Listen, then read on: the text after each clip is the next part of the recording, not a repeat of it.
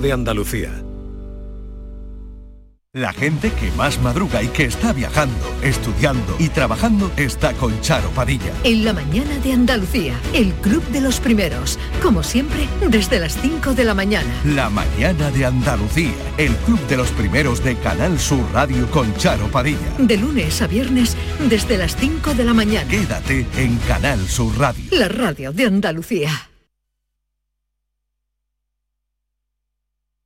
Canal Sur Radio, Sevilla. Si necesitas un electrodoméstico, ¿por qué pagar de más en grandes superficies? Ven y paga de menos en Tiendas El Golpecito. Tus primeras marcas al mejor precio y una selección de productos con pequeños daños estéticos con descuento adicional y tres años de garantía. Tiendas El Golpecito. Ahorra hasta el 50% en tus electrodomésticos. 954-100-193 y tiendaselgolpecito.es. Por fin llega el momento más esperado de las letras sevillanas. Del 15 al 20 de marzo, Tomares celebra su decimotercera Feria del Libro, la primera gran cita literaria del año en España. Seis días en los que Tomares reúne a los mejores escritores del momento en una feria más grande que nunca, con más días, más casetas, más actividades y más autores. Ayuntamiento de Tomares. Tomares, como a ti te gusta. Vuelve Film Symphony Orchestra con su nueva gira Phoenix. Un apasionante espectáculo con el que resurgirás de tus cenizas. Un emocionante viaje musical a través de las mejores bandas sonoras de todos los tiempos. 18 de marzo, Fibes, Sevilla. Ya a la venta en filmsymphony.es. ¿A dónde puede llevarte la inspiración? Muy lejos. Con la gama SUV de Kia desde 14.100 euros. Financiando con Banco CTLM hasta el 21 de marzo. Consulta condiciones en kia.com. Solo en la red Kia de Sevilla. Kia. Movement that inspires.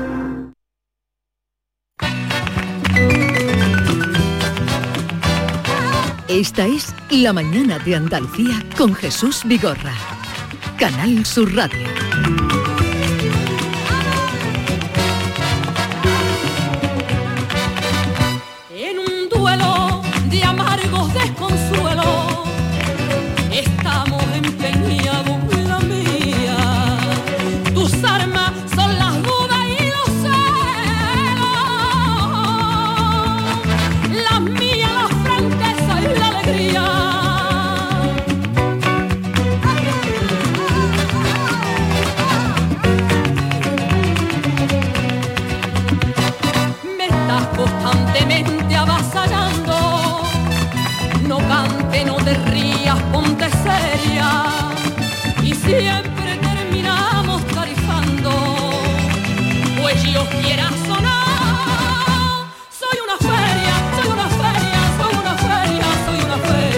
Hoy vamos a hablar de la feria en general, de las ferias, eh, que también repercuten y mucho sobre la economía y sobre el estado de ánimo de las ciudades y de los municipios. Hoy Eh, Yolanda, buenos días. Hola, buenos días, Jesús. Por eso hoy queremos saber y queremos preguntar a nuestros oyentes si trabaja en el sector de las ferias, si se dedica a confeccionar trajes de flamenca. También queremos saber si piensa ir a la feria de su pueblo. Hay división de opiniones. 670 940 200. Y todo esto viene a cuento de CIFER, que es el Salón Internacional de las Ferias que eh, se... ¿Cuándo se inaugura? ¿O se Hoy, inaugura hoy, hoy, jueves hasta el sábado 12 se va a celebrar en Sevilla esta primera edición del Salón Internacional de la Feria. Manolo Casal, buenos días. Muy buenos días. Es un placer tenerte aquí. Muchas gracias, Jesús. Manolo Casal, conocido de todos ustedes. Bueno, por eh, su pare- voz. Parece mentira que sea la primera vez, ¿verdad? No ha venido ya antes. No, digo la feria. Vale, pero esperarme antes, ahora hablaremos de eso, pero quiero saludar a Pilar Vela, a Pilar Vera, Vera. que es diseñadora de trajes de flamenca, que eh, recientemente, muy recientemente ha sido reconocida con la medalla de Andalucía. Pilar, buenos días. Buenos días Jesús, encantada de oírte. Igualmente, un saludo grande. Vamos a hablar hoy de las ferias y en eso um, el traje de flamenca tiene muchísimo que ver. ¿Cómo está eh, en este momento el sector, Pilar, desde su punto de vista? Pues mira, se ha, se ha animado bastante este año después de las pasarelas. La gente tiene muchísimas ganas de feria, bueno, después de las pasarelas y después de que parece que el bichito nos está dando un poco de respiro y ya viene con menos fuerza, ¿no? Y la verdad que se está notando, se está notando bastante que falta nos hacía porque todo el sector estábamos un poco ahogados ya, no podíamos continuar sin una feria. Antes hemos dado un dato, casi el 25% de las empresas de, del trajes de flamenca, que están mayoritariamente además regentadas por mujeres, han desaparecido en estos dos años. Pilar, ha sido una debacle. Esperemos que, que ahora haya una recuperación, ¿no?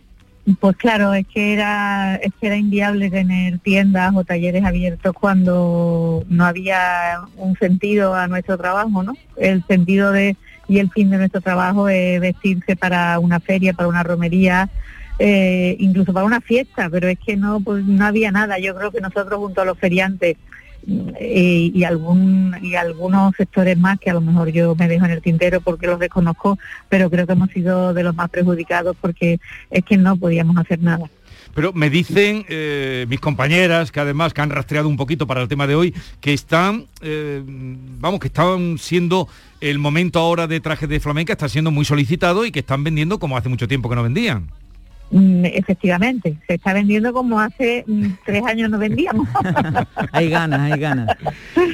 Pero vamos, que todavía hace falta que la gente se anime más, que la feria va, a estar, que, que, que, vamos a, esperemos que no tengamos que llevar mascarilla, porque con mascarillas yo creo que una feria sería inviable. Sí y que además que no estamos dispuestos a hacer mascarilla con las lunares, aunque alguien lo, apunte por ahí, ¿eh? no, no, no, no, no, nos gusta. Van a quitarnos ya las mascarillas, que ya el, el Omicron y el virus está ahí aparcado hasta el año que viene que nos entre flojito y ya está. Pilar, ¿los colores dominantes de este año cuáles van a ser?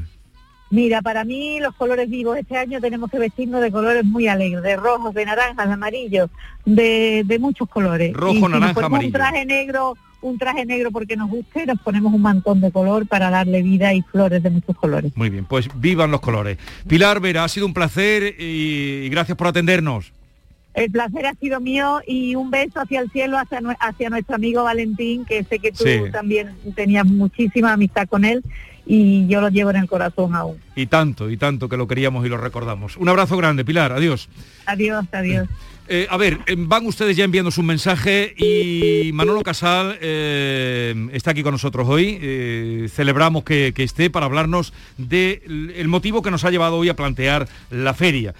CIFER, ¿qué es CIFER? ¿Dónde ha nacido? ¿Cómo ha nacido? ¿Por qué? ¿Quién se lo ha ocurrido? Pues mira, es el primer salón internacional de la feria, un salón sectorial que afecta a un sector que mueve o movía antes de la pandemia más de 1.500 millones de euros anuales en Andalucía. Hay que tener en cuenta que somos más de 700 municipios en toda la comunidad, pero en 400 de ellos se celebra una feria. Hace dos años que por culpa de la pandemia este sector se cayó, se esfumó y hay que recuperarlo. Esta es la primera iniciativa para recuperar este sector económico y ahí se van a reunir toda la gente que tiene productos y servicios para la feria. Ponte en la situación de que un concejal de fiestas entra hoy en Cifer y en un día o dos jornadas de trabajo contacta con todas las empresas que necesita y monta su feria en 24 horas. Esto es Cifer, la vuelta de la feria, la vuelta, la vuelta de este espíritu y la vuelta a una economía, a un sector económico que movía muchísimo dinero y que daba mucho empleo. Sí, y que se ha quedado ahí totalmente aparcado. Eh, vamos a Cifer a ver cómo se está viviendo, que se vive allí, porque se inaugura precisamente hoy. Javier Moreno, hola de nuevo.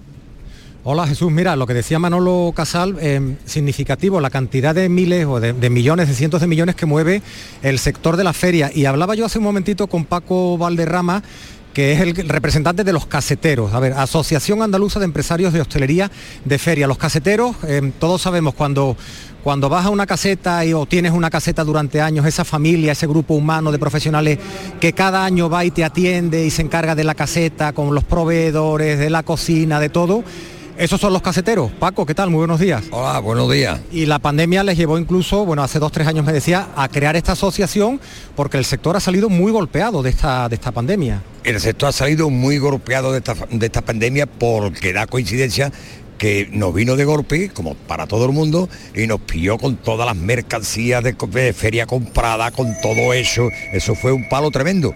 Y no fue pasajero, sino que ha sido dos años y en estos dos años, por la verdad, los caseteros la hemos pasado muy, muy, muy mal. Muy mal. Ustedes son eh, representantes de, de- de- o lo- las personas, los profesionales que se encargan de contratar a, la- a las familias, a los, a los profesionales de, la hostelería que van después a atender la- las casetas, ¿no? ¿Por qué se organizaron como asociación y, y qué estaba faltando? Nos organizamos porque al suspender la feria, pues claro, normalmente todos los, todos los caseteros eh, nos unimos para poder pedir algún tipo de ayuda. Lo cual nos dijeron que al no ser una asociación no podíamos mantener ayuda ninguna.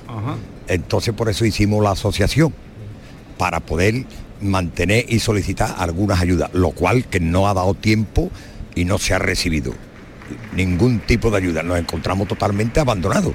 Jesús, os está escuchando Paco, pero le voy a hacer yo una, una- preguntita muy rápida, porque fíjate que me decía, bueno, ellos van a toda Andalucía, a ferias, a romerías, a todo tipo de eventos. La, la primera que viene es la de Mairena, luego vienen otras ferias, la última será la de Jaén, ahora viene también la de, la de Sevilla. Fíjate, en un día, en la feria de Sevilla, Paco, ¿cuántos jornales hay eh, dependiendo de esta actividad en la feria, solamente en una feria como la de Sevilla? Aproximadamente son 1050 casetas las que hay. Nosotros mm, arrastramos aproximadamente la asociación sobre 830 casetas. Y tenemos más menos noticias y buen hacer de todo ello que sobre 8.000 puestos de trabajo entre camareros, cocineras y todo el mundo que se dedica a casetas, lo tenemos en la feria de Sevilla, nada más. Directamente, indirectamente si metemos proveedores de carne, de mariscos y de cosas y de dulce y de tal y cual, cual, y de vino, bueno, serían muchísimos más. Serían, por, por- por decir, 20, 25 mil sueldos diarios. Los caseteros, Jesús, ese es el impacto y eso es la- las ansias y las ganas que tienen como tenemos todos de, que esto vaya remitiendo y de que volvamos a esa normalidad también, ¿no? Pues suerte, Paco, para las ferias que están ya a punto de comenzar, para usted, para todos los que están agrupados y, que sepan también la gente eso, que, que no han pillado ni un pavo de subvención, que son ellos a sus espaldas por eso de no estar asociados los que eh, han soportado esos dos años. Un saludo y que vaya bien, Paco. Venga, gracias, Jesús. Venga, seguí bien. Hasta Un luego. Adiós, adiós, Javier. Eh, Sobre todo el primer año, como bien dijo, lo tenían todo preparado, todo Sí. preparado, fueron a pérdidas, pero bueno, eh, que habían no- hecho las inversiones. Claro, La- claro. Las ferias se preparan con mucha antelación, sobre Eso todo en es. esta época del año, antes de la primavera.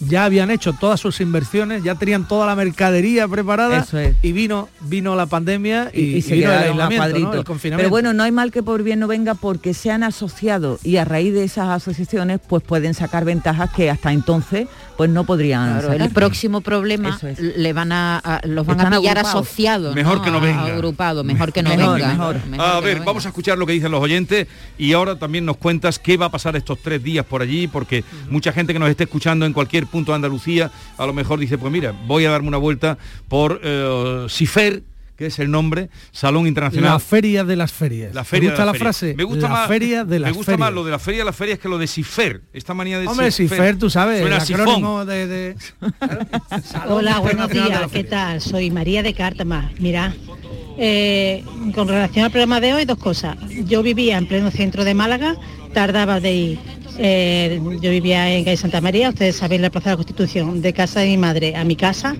media hora, si acaso. Y encima tenía que pedir permiso para poder entrar a mi casa porque todo el mundo se sentaba en el portal, es decir, lo que eso conlleva. Odio la feria. Sin embargo, este año estoy deseando que llegue la feria. ¿Por qué? Porque yo vendo trajes de gitanas en el Gualapó y en 20 y el año pasado no vendí absolutamente nada. Y estoy a la espera. Ya me están preguntando y alguno que pregunta, pero bueno, mis, mis trajes son muy baratitos. Nada, un besito, muchas gracias. Ah, mi, mi, mi perfil del Gualapó y de 20 es Pipi Cazas Largas. Eh, pues aprovecha. Vale, venga, Venga. chao. Aprovecha. Ole, ole, ole, esto es el arte. ¿Tú- ¿Tú tú has visto el espíritu fenicio que, que tiene todo el mundo? ¿eh? Buenos días, Jesús y compañía, Rocío de Sevilla. Que si voy a ir a la feria, dos años llevar traje colgado en el ropero sin estrenar, mi arma. Ese me lo pongo yo una semana antes para amortizarlo. Venga, feliz día.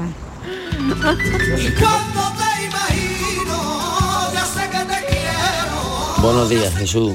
Mira, soy de Pedrabá, de al lado del pueblo de Montoro. La feria de Montoro suele empezar el día 7 de octubre y termina el día 12 de octubre, que es fiesta nacional. Muchas gracias a este paisano de Pedro Abad eh, que convocaba yo porque decía que no sabía si la última era la de Jaén o la de Montoro. La última es la de la de Jaén, está claro. Sí, la de yo, yo lo que estoy viendo, lo que estoy viendo es las ganas que tiene la gente de feria. Yo quiero decir que eh, en el CIFER, en Fibes, este fin de semana, lo que vamos a vivir es una preferia. ¿eh? No hablo de la noche del pescadito ni nada de eso, pero que si, si hay gente con tantas ganas de vestirse de flamenca, que se vista y que vaya a CIFER, porque es que, vamos a ver, en CIFER están profesionales, están instituciones Pero públicas. está abierto al público Y está también. abierto al público en general. La gente puede ir allí a divertirse. Además de los stands de todas las empresas que están participando, hay zonas dedicadas a casetas, donde va a haber ambiente de feria, donde se va a poder comer, beber, va a haber actuaciones y se puede ir, por supuesto, vestida de flamenca si hace falta, si tienen tantas ganas. Pero va a haber actuaciones también, ¿no? Sí, sí, va- hay un programa de actuaciones ¿A qué- muy a qué hora importante. son las Eh, hay dos franjas a mediodía, a partir de dos y media, otras de la tarde, hay una franja de un par de horas con Sí. distintos artistas. Y luego desde las seis, seis y media hasta el cierre hay otra franja de Y actuación. ambigú también, supongo, ¿no? Claro, claro. Ya te digo, ambiente de preferia. O sea, Qué bonita está la noche con la luz de la candela.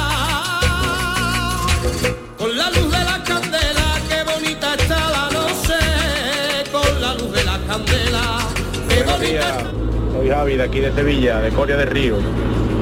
Que nada, nosotros nos dedicamos a cantar, a cantar, típico grupo de la feria, de las fiestas, de las bodas. Y fíjate, los dos añitos que nos hemos pegado, ¿no? Ya por fin este año parece que vamos a, a remontar, ya tenemos casi todas las ferias de por aquí, de los alrededores cerradas. Así que nada, saludito. Y el grupo se llama Atubera. Eso, digo, dime el nombre, Grupo a tu vera. Aprovecha y di el nombre. Eh, que no hemos tenido en cuenta ese sector, que son muchos también. Bueno, eh, que- aquí hay una enorme participación de todos los sectores afectados, entre ellos el de los representantes artísticos. La. Asociación de Representantes Artísticos de Andalucía eh, eh, tiene una colaboración estrecha con CIFER y aporta la treintena de artistas de este entorno de las ferias que necesitan también recuperar su posicionamiento artístico y volver a ser contratados. También en CIFER se podrán contratar artistas, porque estarán sus managers y sus representantes, sus compañías de discos, estarán en CIFER, Eh, es disponibles para los caseteros, disponibles para los ayuntamientos, en fin. Manuel, he, he oído que hay más de 40 gremios que tienen que ver con la feria, 40 gremios distintos. Mm. Nosotros nos imaginamos, pues eso, los tomboleros, ¿no? No, pero si empiezas a notarte salen Bueno, todos. pero imagínate todo, el de los ¿eh? tubos, el de los Claro, tordos, claro, el de la claro, el de la electricidad, el, del iluminación. aire, el de la iluminación, el del aire acondicionado. Ahora hay casetas con wifi. Telefónica va a presentar una caseta inteligente Sí, sí, eh, sí. en este en esta la feria. sí, sí. Buenos días Jesús. Pues nada, aquí estamos en plena operación trajes de flamenca. Llevo ya casi tres años sin ponerme el traje de flamenca y lo único que me está bueno es la flor. Es lo único que me queda perfectamente, que nada, en plena Qué operación y que lo vamos a conseguir, ¿eh? que yo entro, quiera o no quiera el traje, vamos, así vaya como una morcilla. Venga, buenos días. Yo no lo quería decir antes, porque cuando ha dicho esta señora, la de antes, la de Málaga, que lo del traje, digo, muchas, tres años, un traje colgado, complicado ponértelo. Pero no falta el sentido del humor y se lo pone, ya digo que se lo pone. Buenos días. La última feria de España creo yo que es la de Niebla, en la provincia de Huelva, que es en noviembre, a primero de noviembre. Qué frío. Mirarlo y contrastarlo por ahí. Vale. Gracias por la aportación. Niebla, dice este señor en noviembre. Qué frío, dice. Quiero también destacar la presencia de la Federación Andaluza de Municipios y Provincias, que está, está muy presente en la recuperación económica de este sector, y deciros también que hay un amplísimo programa de eh, conferencias, mesas redondas y debates sobre la problemática que hay en torno a las ferias. Por ejemplo, eh, se va a hablar de la gestión de la limpieza y residuos en la feria, de la gestión de los aforos, de la seguridad, de la movilidad dentro de los recintos, de las buenas prácticas en la organización de una feria, eh, sostenibilidad desde el punto de vista turístico, gestión de la energía en las casetas, contratación de artistas en la era digital. En fin, Claro, tú, tú hablas del turismo. Hay ferias como la, como la gran mayoría de las ferias importantes de Andalucía que atraen a muchos visitantes, ¿no? Es decir, que el sector hotelero también está implicado. Claro, es un atractivo es turístico para todas las ciudades, empezando por Sevilla, pero tú imagínate Sevilla, Málaga, Jerez, Granada, Almería, Jerez. Jerez. Eh, esto para el turismo de todas estas ciudades es tremendo. y además, y esta mañana nos han dado un dato muy interesante que es que para más de cuar- 400 localidades en Andalucía, la feria es su acontecimiento más importante. Es decir, que es donde más dinero se eh, recauda el ayuntamiento, vital para su economía. ¿no? Alegre sevillana, todo el a bailar, a bailar, a bailar, a bailar. Ven conmigo a bailar. La feria se ilumina. Aquí desde orilla del Grande, Málaga, Juan Jesús, feria, feria, me decís feria, estoy lampando, si las ganas de feria doliera estaría pegando ya el chaquetazo en el suelo. Viva la feria y viva la gente que le rodea la feria y viva el toro. Hasta luego, señores. El mundo del toro también, en todas la- las ferias, eh, las corridas de toros, plazas portátiles donde no las hay, eh, plazas de toros que solo se abren con motivo de la feria.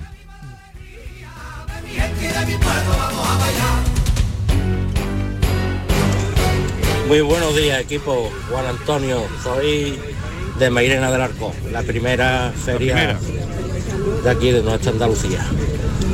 Eh, uf, la feria, la feria para mí es lo más grande que hay. En Mairena vivimos la feria, uf, no se puede imaginar. Qué ganas Y que si tengo ganas de ir, madre mía. Como dice una amiga mía, nos han quitado dos años de vida porque yo cuento los años por años de feria. Y estoy deseandito de que llegue. Vamos ya a pedir las vacaciones en la empresa y todo. A ver si puede ser. A ver si Este puede ser. ¿Este le pasa lo mismo que a mí con los carnavales? Igual, igual. Yo por carnavales y este por feria, aunque yo también soy feriante, ¿eh? a mí me encanta la feria. ¿eh? Buenos días Jesús, que no llego, que no llego. Yo tengo una hermana que está sentada al lado de la portada de Sevilla ya. Ya está ahí sentada, está ella pendiente de que estén los tubos bien derechitos, los obreros a sus horas. Vamos, como cuando están jubilados viendo una obra, pues ella está igual. Y, luego el día del alumbrado está puesta al lado del alcalde diciendo al alcalde, venga, venga, venga, dale al botoncito que empecemos. Y el día de los fuegos, pues está igual, está diciendo de los fuegos, escucha, apaga, apaga, que esto no se acabe, que esto no se acabe. No hay persona que le guste más, la coge por banda y le encanta. Un saludo. Gracias. Margarita con de caseta, ¿eh? El que tenemos hoy aquí. A mí me regalaron el traje de flamenca por mis 50 años y no me lo podía poner, no lo he estrenado. Así que yo estoy loca, loca, loca, loca. Soy Reyes de Sevilla. Que le regalaron un traje de flamenca por sus 50 años y no la podía Pero estrenar. llegó la pandemia. Claro. Pruébate los reyes. La primera feria de España es la de Torre Benalgabón, en Málaga, que cae en febrero. Claro, es que hemos dicho que vamos a hablar, que hemos contado las más las más grandes, ¿no? Claro. Porque si no, Pero- imagínate. la Pero de- aquí queda reseñada, febrero, Claro, Torre claro. Benalgabón. Queda reseñada también para, para todo el mundo.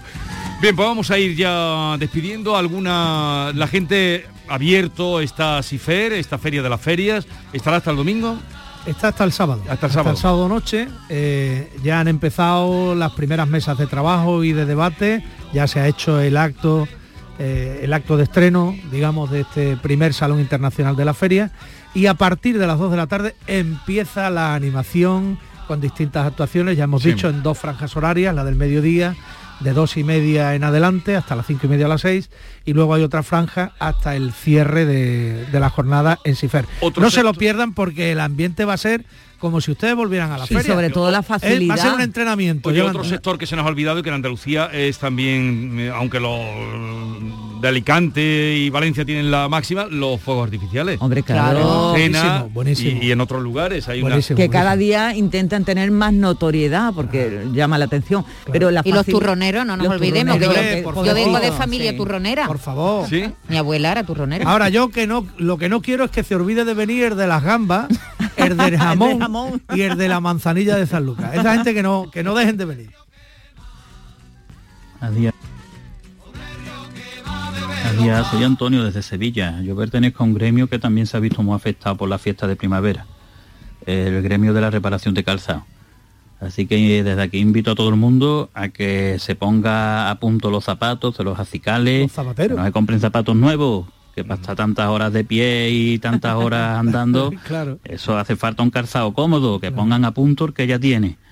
¿eh? Que nosotros, el gremio nuestro, lo dejamos como nuevo. Y aquí en la calle Lugarriero llevamos nosotros desde el año 83.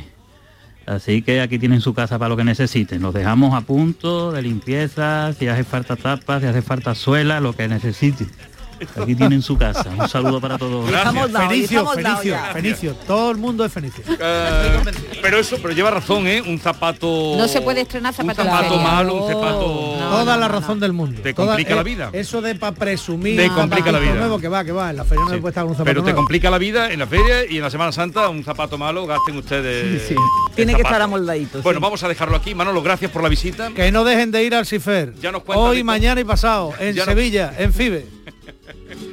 Tú sí que eres fenicio. Hombre, he sido director comercial de esta casa 10 años. o sea que- Escúchame, como decía Chano Lobato, que decía Finicio. Finicio. Lobato- Lo del farol, lo del farol lo contaremos otro día. Finicio, eso otro día lo contamos. Venga, otro, vamos a hacer un día un recuerdo exclusivo a Chano Lobato.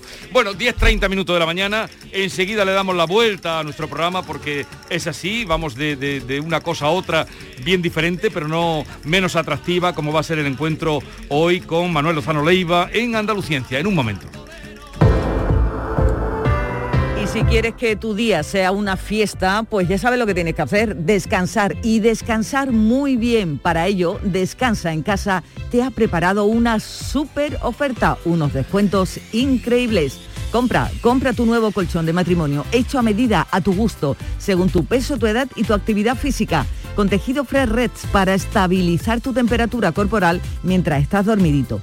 Te lo encuentras con un 50% de descuento. Sí, un 50% de descuento. No lo dejes pasar. Llama, llama ahora al teléfono gratuito 900-670-290 y te atiende un grupo de profesionales que te asesorarán qué colchón necesitas sin ningún compromiso. Así que ahora por comprar tu nuevo colchón de matrimonio personalizado, Descansa en casa te regala otros dos colchones individuales también personalizados. Pero aquí no acaba esta maravillosa oferta, porque para que descanses como te mereces, Descansa en casa también te regala las almohadas de las mismas medidas que tus colchones en viscoelástica de gran calidad. Además, si eres una de las 50 primeras llamadas, date mucha prisa, también te regalan un aspirador inalámbrico ciclónico de gran autonomía con batería de litio. Date, date mucha prisa. Llama ahora al teléfono gratuito 900 670 290 y cambia ya tu viejo colchón, lo vas a notar, vaya que sí, por uno nuevo, con un 50% de descuento y llévate gratis dos colchones individuales, las almohadas de viscoelástica y un aspirador inalámbrico.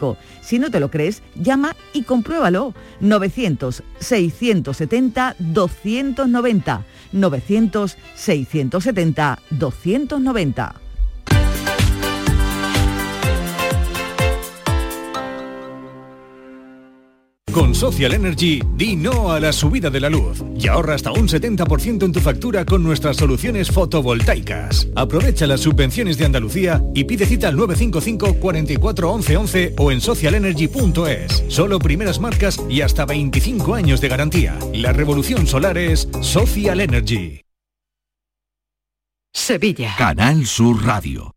En Patatas Ariza trabajamos cada día para llevarte las mejores patatas y cebollas a tu mesa, comprometidos con el mejor sabor y la máxima frescura. Apostamos por la innovación y el desarrollo contando con el mejor equipo humano e instalaciones de última generación.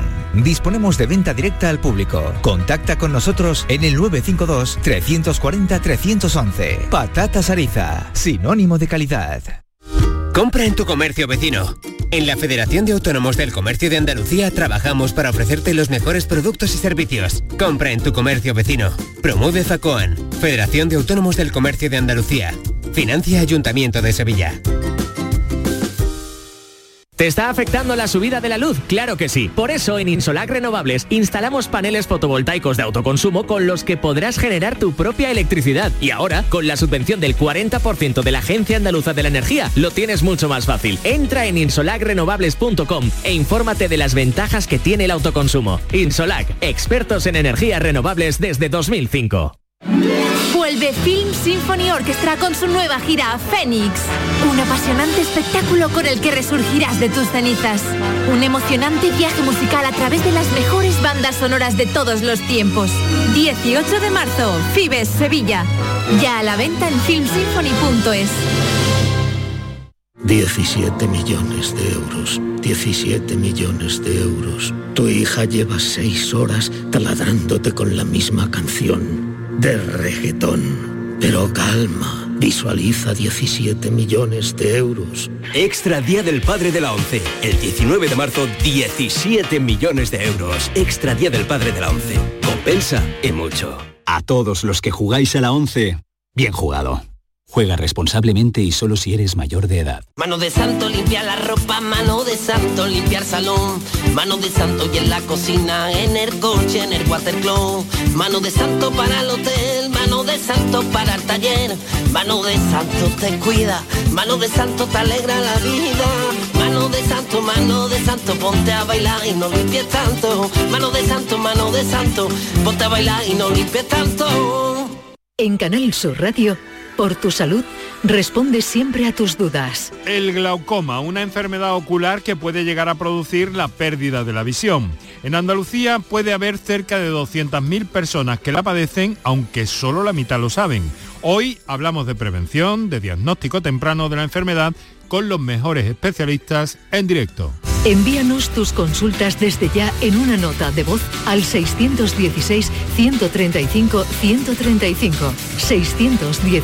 616-135-135. Por tu salud. De lunes a viernes, desde las 6 de la tarde, con Enrique Jesús Moreno. Súmate a Canal Sur Radio, la radio de Andalucía.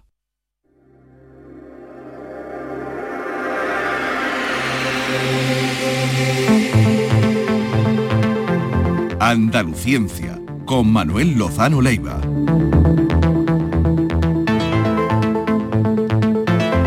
La radio es así, eh, pasamos de, de una, de una historia festiva, como, como la feria se sorprende siempre Manuel Lozano Leiva, buenos días. Buenos días. Que cuando llega, eh, casi muchos días coincide mm, que estamos con asuntos divertidos, podríamos decir. Sí, totalmente distinto a lo que yo cuento, ¿no? Pero en la vida es así. Hombre, claro que sí. ¿Y la, y la radio es así? Sí, sí, a mí me, me parece fascinante cuando os escucho unos minutos antes de entrar y lo bien que os lo pasáis y la gente cómo se entusiasma, ¿no? Con Cómo todo lo que dice. participa. Sí, sí, sí, sí. Pero- Y además, bueno, hoy además yo estoy también contento, ¿eh? Porque han llegado a golondrinas. Ay. Entonces nosotros celebramos, mi mujer ella bastante cuando llegan la golondrina y este año llevaban un mes de retraso.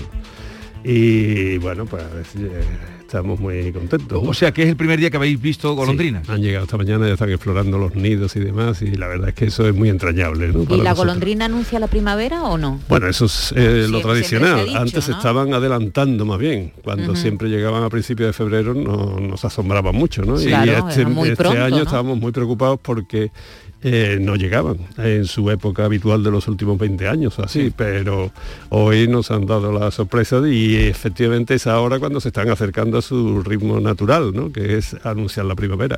Anunciar la primavera, ya están aquí la Sí, golondrina, sí, otro anuncio de, de la primavera. Pues Sí, ya está. y esto, eh, lo preocupante de esto es la cuestión de que puede estar relacionada con el cambio climático. A lo mejor simplemente están, este año ha sido excepcional por la sequía, ¿no? Con lo cual tampoco hay que preocuparse demasiado. Mm. Pero esperemos que no sea una tendencia general. Porque, ¿Cómo? porque por ejemplo, también otra, la- las cigüeñas dejaron ya de irse. Sí, pero eso son debido a los vertederos. Sí, pero dejar, debido a los vertederos por lo que ya. Claro, porque se alimentan, se alimentan y no tenían ya tanta necesidad de buscar otro clima más apropiado y en algunas zonas pues se han quedado, ¿no? Porque tienen no solo un- un cambio, o sea, un calentamiento del clima relativamente más suave que anteriormente, sino que es que además encuentran eh, sustento. O sea, Encuentran comida, no tienen claro. necesidad de marcharse. pues como decía Becker, ¿cuándo las vería Becker? También un mes de febrero las vería, volverán las oscuras golondrinas. Eh, Él se refería a la primavera. Tú, eh, en la- cuando hizo ese poema de Volverán las oscuras Golondrinas. golondrinas, creo que se refería más bien a las de ahora, en marzo, Sí. más que en febrero. En tu balcón sus nidos a colgar. Sí. Y otra vez eh, con el alba a sus cristales jugando. Llamarán. A la que Bueno, no. vamos a vamos de la poesía ¿ves? a la energía nuclear Vaya. o a la central de Chernobyl sí pero esto nos interesa además eh, de esto sabes mucho y además lo, lo sientes Eh, la central nuclear de Chernobyl se queda sin electricidad es la noticia que hoy están contando todos los medios de comunicación nosotros también hemos contado y Ucrania alerta de que puede haber un riesgo de fuga. Eh, lo han dicho así, no sé No, si yo eso- creo que la palabra clave es la que tú has dicho antes, que todos estamos hablando de esto. Esa es la intención de Putin. O sea, lo que quieren es que en todos los medios de comunicación, todo el mundo, aterrorizarnos con la energía nuclear. Eso es, y siempre lo ha hecho, ¿eh? no es una opinión pues, de, esto de Chernóbil de ahora. Él procura siempre, siempre, y, y empezó eh, hace tiempo con eh, el caso Litvinenko, si queréis os lo cuento después, y él continuamente lo que hace es aterrorizar al mundo sobre la energía nuclear. ¿Por qué? Porque la alternativa a la energía nuclear, eh, con las renovables no hay ningún problema, pero la alternativa a la energía nuclear es petróleo y gas, que es lo que él vende. Así de simple. Esto de Chernóbil, si queréis os Nos explico. engañan todos los Sí, bueno, relojes, por- como por decía ejemplo, Cernuda. Claro, por ejemplo, fijaros lo que hizo con la central, la, la de Zaporilla, la, sema- la semana pasada. Eso era de libro. Lo que hizo fue pegar un petardazo a 500 metros del reactor más cercano, son seis reactores lo que tiene esa central, en, un- en el patio de un edificio de oficinas que estaba ya abandonado. ¿no? Entonces, ¿qué es lo que ocurre? Que aterroriza a todo el mundo, porque eh, que está bombardeando una central, este que va a bombardear una central. Para bombardear una central, entre otras cosas, iba a ser él la primera víctima, porque los vientos dominantes van hacia allá, ¿no? hacia Sí, Rusia. pero el- uno de los peligros que tienen, eh, eh, si las centrales nucleares, bueno, Chernobyl yo no sé, no da electricidad, ¿no? Ahora te explico lo que está Eso, pasando en Lo digo porque, porque, claro, uno de los problemas es que aunque aquí esté llegando la primavera y estén llegando las golondrinas, allí están a unas temperaturas todavía Sí. invernales. Entonces, si se corta, uno de los peligros es que se corte la energía y los ucranios no se puedan calentar, ¿no? Ese es uno de los el que problemas. controla una central como Zaporilla, que la tiene ahora ya controlada el ejército, el que controla eso controla más del 20% de la electricidad del país. Eso es un poder Eso sí es un peligro, eso sí es un peligro. Es un peligro para la gente porque se puede morir de frío. Claro, claro. y, y es un poder eh, tremendo. Tú mantengas una población un mes sin agua, sin, sin electricidad, ¿no? Eso es un desastre y eso es lo que está haciendo Putin, ¿no? Además de asustarnos con todo esto. Por ejemplo, esto que estás diciendo de Chernóbil, fijaros, Chernóbil eran cuatro reactores, eh, explotó uno, ¿no? No Mm. explotó, no, que no explotó, fue un incendio, ¿no? Pero aquello fue pavoroso. Y ahora está en un sarcófago y los cuatro reactores se detuvieron. O sea que no hay nada funcionando. ¿Qué es lo que ocurre? Que todas las centrales nucleares tienen una piscina que se llama, porque es que literalmente es una piscina donde se meten aquella cosa que conté una vez, que son los elementos combustibles, que son varillas agrupadas en 30 o 40 centímetros por 40, 200 y pico, y esa varilla de 4 metros, pues cuando está gastado el combustible, es muy radiactivo, se mete en una piscina y esa piscina tiene como unos 6 metros de agua por encima de, de estos elementos combustibles. Y ya está, y ahí se dejan durante unos tres, hasta que se llenan, hasta que se llenan, que ya las españolas ya se están llenando, ¿no? las piscinas. Una vez que están llenas las piscinas, que se calculan para eso unos 30, 40 años, se sacan, se meten en unos contenedores y se dejan al lado de la central, eh, hasta que llegue a me- depositarse en cualquier almacén que se haga para eso.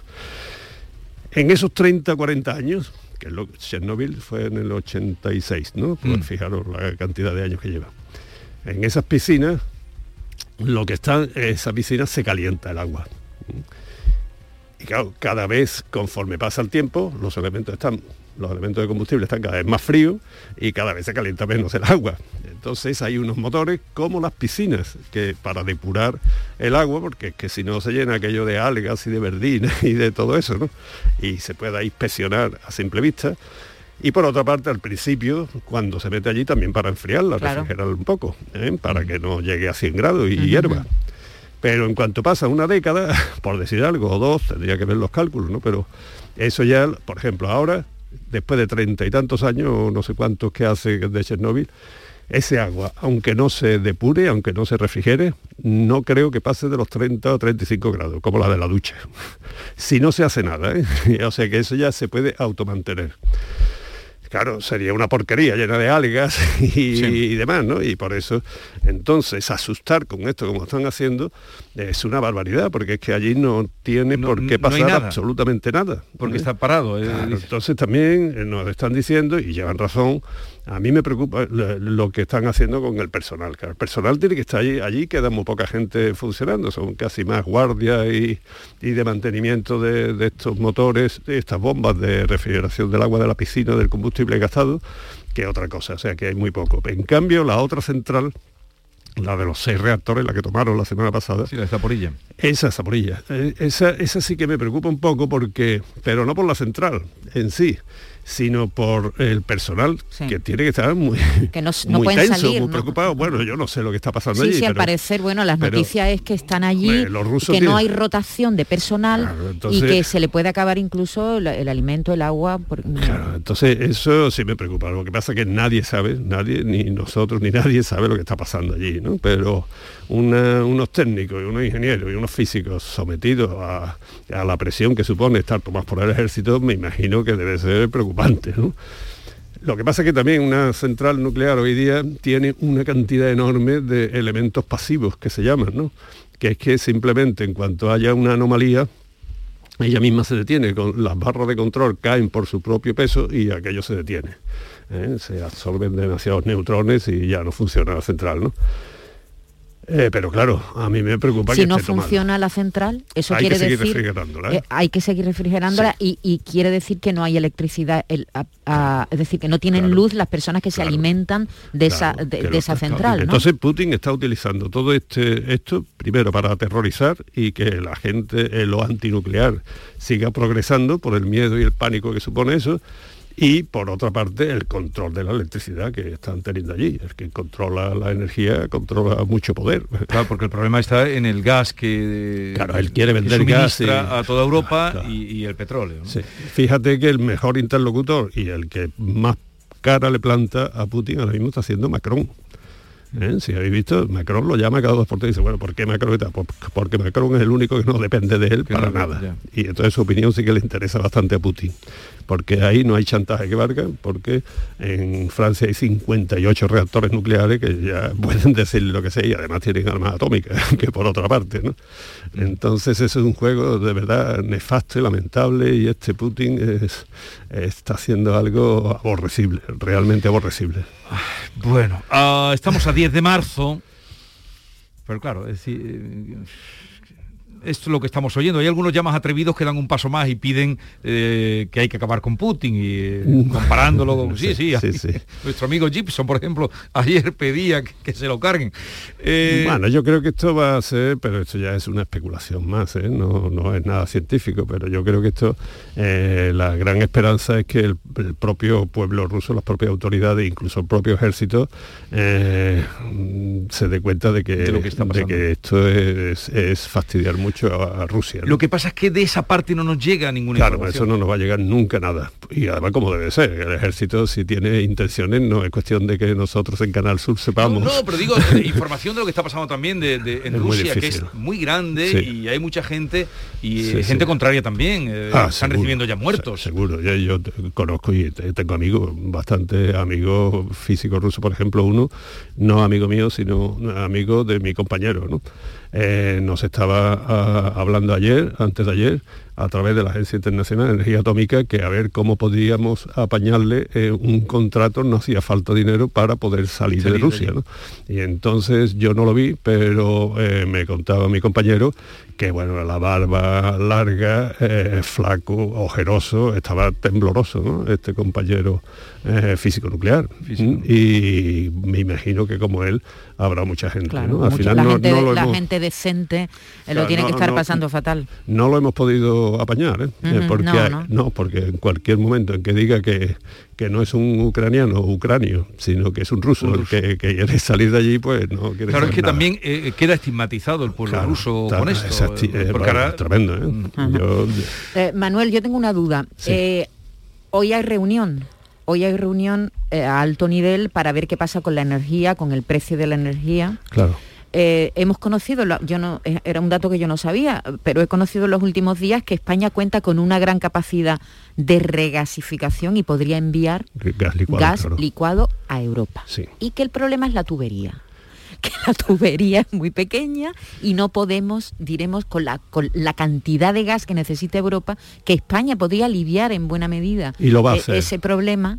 Eh, tenemos un problema de conducto directamente. Sí, pero ese, ese gas licuado se transporta más en barcos, en los barcos caseros, con unos depósitos de, enormes, esféricos o cilíndricos, y eso sí que España tiene una gran capacidad.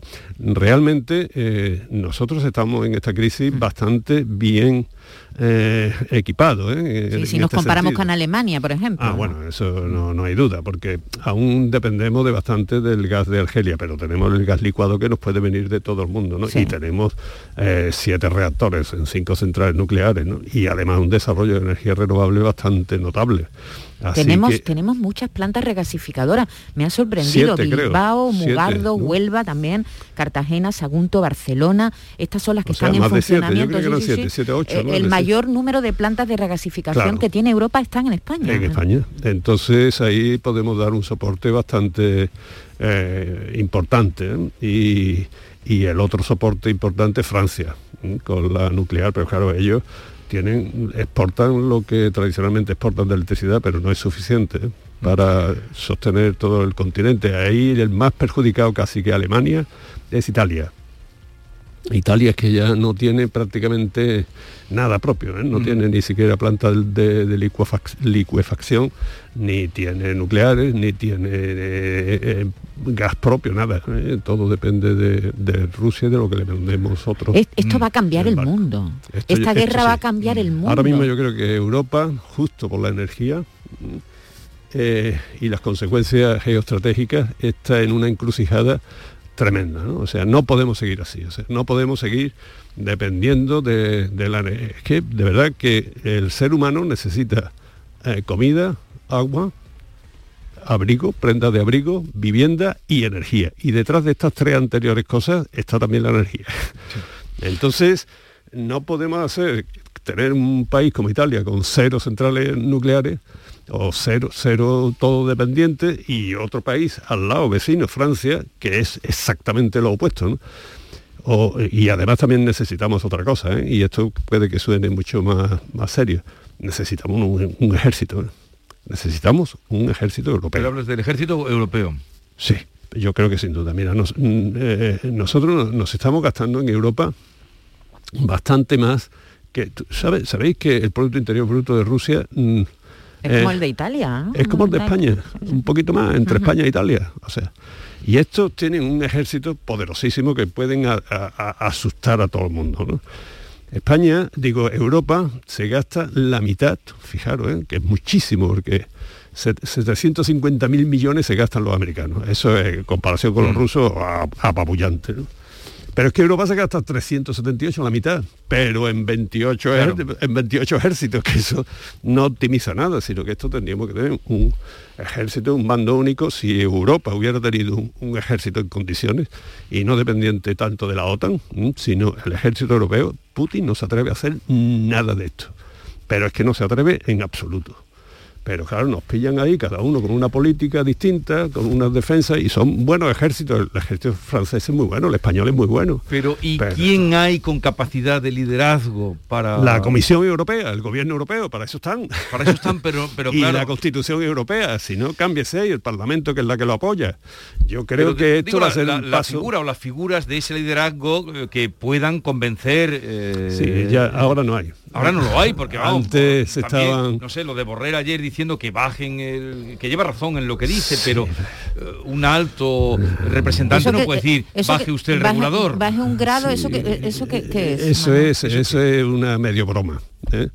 Porque siempre, pero eso lo vamos a hacer toda la fuerza, porque si nos están poniendo la gasolina a un 80, como he visto ya, que está hoy día, pues... a, dos euros, a, dos euros, a dos euros. ya, pues, pues, pues, claro que vamos a rebajar, no hace falta que nos lo diga Borrell, todos, todos vamos a rebajar. Ser alto comisionado de, Entonces aquí faltan figuras pues como Helmut Kohl, como Jack Delors, como Felipe González en su momento, como eh, los italianos, que también tenían una figura fantástica, aunque algunos de ellos fueran eso, que tenían una visión europea bastante grande, incluso si me apuran mucho con toda la barbaridad que hizo la Margaret Thatcher. Sí, Los líderes que sean líderes, ¿no? Y que sean y que sean capaces de ponerse de acuerdo. Entre la derecha y la izquierda había Delors y Felipe González, todos eran de izquierda, Thatcher y Helmut Kohl eran de derecha, pero llegaban a tener una visión de, de Europa que eso ya se ha desintegrado, ¿no? Y ahora lo que tenemos es la secuela de toda aquella un- gran unidad. Lo que pasa es que nos queda un camino por recorrer muy importante, porque Pero claro, esto- Pero habrá que desenga- ponerse en eh, eh, hay ya. que ponerse Yo- en marcha porque claro, la dependencia, lo que tú dices, la dependencia energética que tenemos, que tienen sobre todo en el norte de Europa